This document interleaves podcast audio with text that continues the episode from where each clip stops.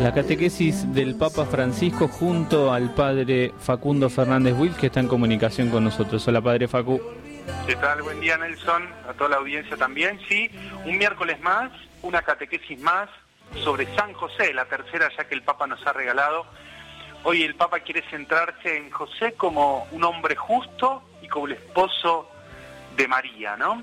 Y de este modo, dice el Papa, eh, quiere también dar un mensaje a todos los novios y a los recién casados, que siempre en las audiencias de los miércoles hay un sector donde están los nuevos novios, recién casados, con su vestido de fiesta, que saludan al Papa. Bueno, hoy les dedico un mensaje especial. El, Papa inicia diciendo que el evangelista Mateo define a José como un hombre justo.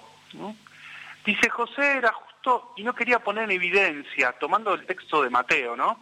Eh, dice, la Virgen había quedado embarazada, José, como era un hombre justo, no quería ponerla en evidencia y por eso resuelve repudiarla en secreto.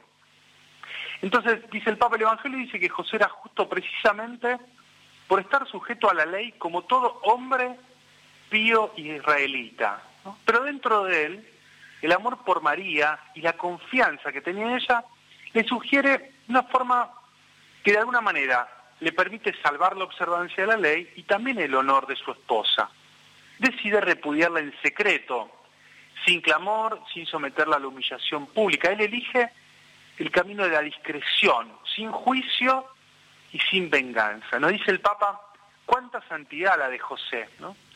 Nosotros, cuando apenas tenemos una noticia un poco, dice folclorista, un poco fea sobre alguien, enseguida empezamos el chismorroteo, dice, sin embargo José queda callado. ¿no? Y enseguida Mateo completa diciendo que cuando José se va a dormir, se le aparece el ángel del Señor en sueños y le dice, José, hijo de David, no temas tomar contigo a María, tu mujer, porque lo que engendra en ella es, el, es del Espíritu Santo, ¿no? Entonces el Papa nos dice, bueno, ¿cómo interviene en el discernimiento de José la voz de Dios que por medio de un sueño le revela un significado más grande de esta justicia que él tiene, ¿no?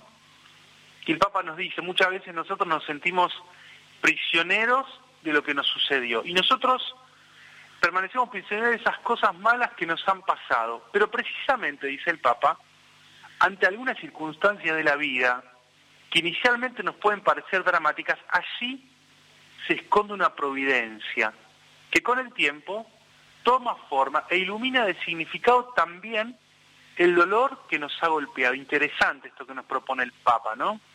La tentación dice cerrarnos en ese dolor, en ese pensamiento de las cosas que no están buenas, que nos suceden a nosotros. Dice, y esto no hace bien, porque esto nos puede llevar a la tristeza, nos puede llevar a la amargura. En un segundo momento de la catequesis de hoy, el Papa quiere detenerse a reflexionar sobre un detalle de la historia que nos cuenta el Evangelio de Mateo y que muy, muy a menudo descuidamos. Dice, María José son dos novios que probablemente habían cultivado sueños, expectativas respecto de su vida, de su futuro, y Dios parece entrar como un, imprevisto en su historia. Y aunque con un esfuerzo inicial, ambos abren de par en par el corazón a la realidad que se pone delante de ellos.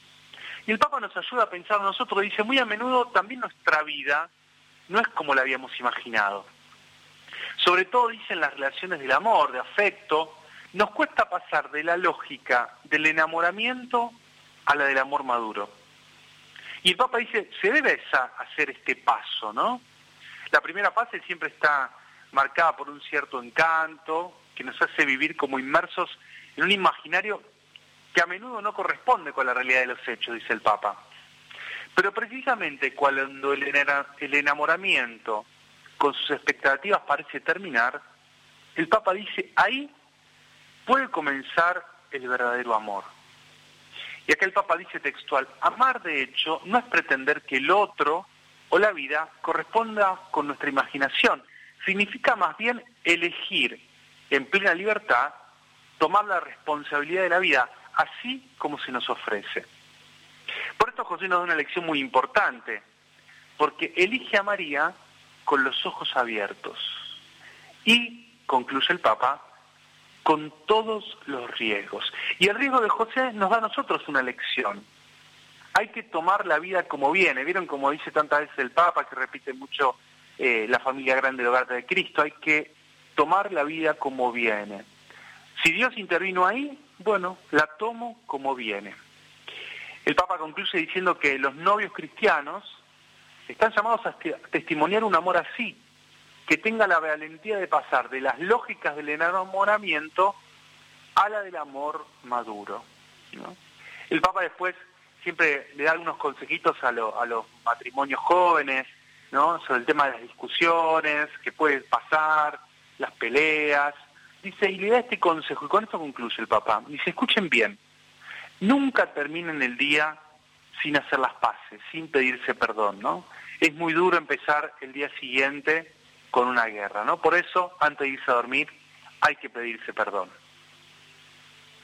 Qué, qué sorprendido me dejaste cuando empezaste la columna diciendo, bueno, hoy el Papa le habla a los novios, a los como que se va ocupando de cada estado de vida y dando detalles sobre cómo vivirlo, ¿no? Como esto de que decías a lo último. Padre, el, el Papa va a viajar, ¿no?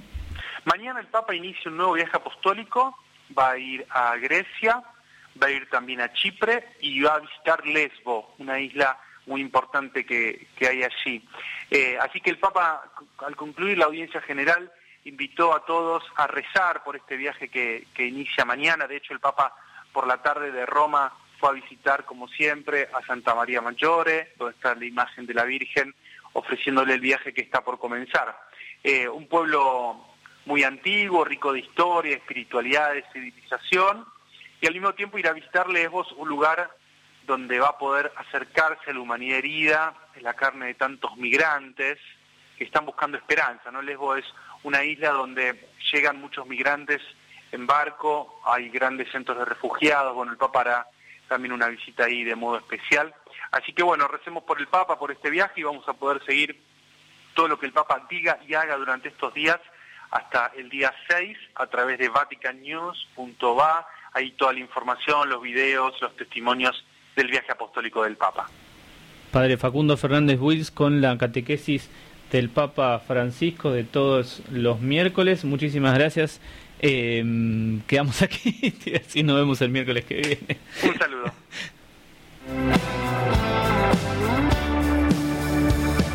Soy de los que piensa que hay pasión no va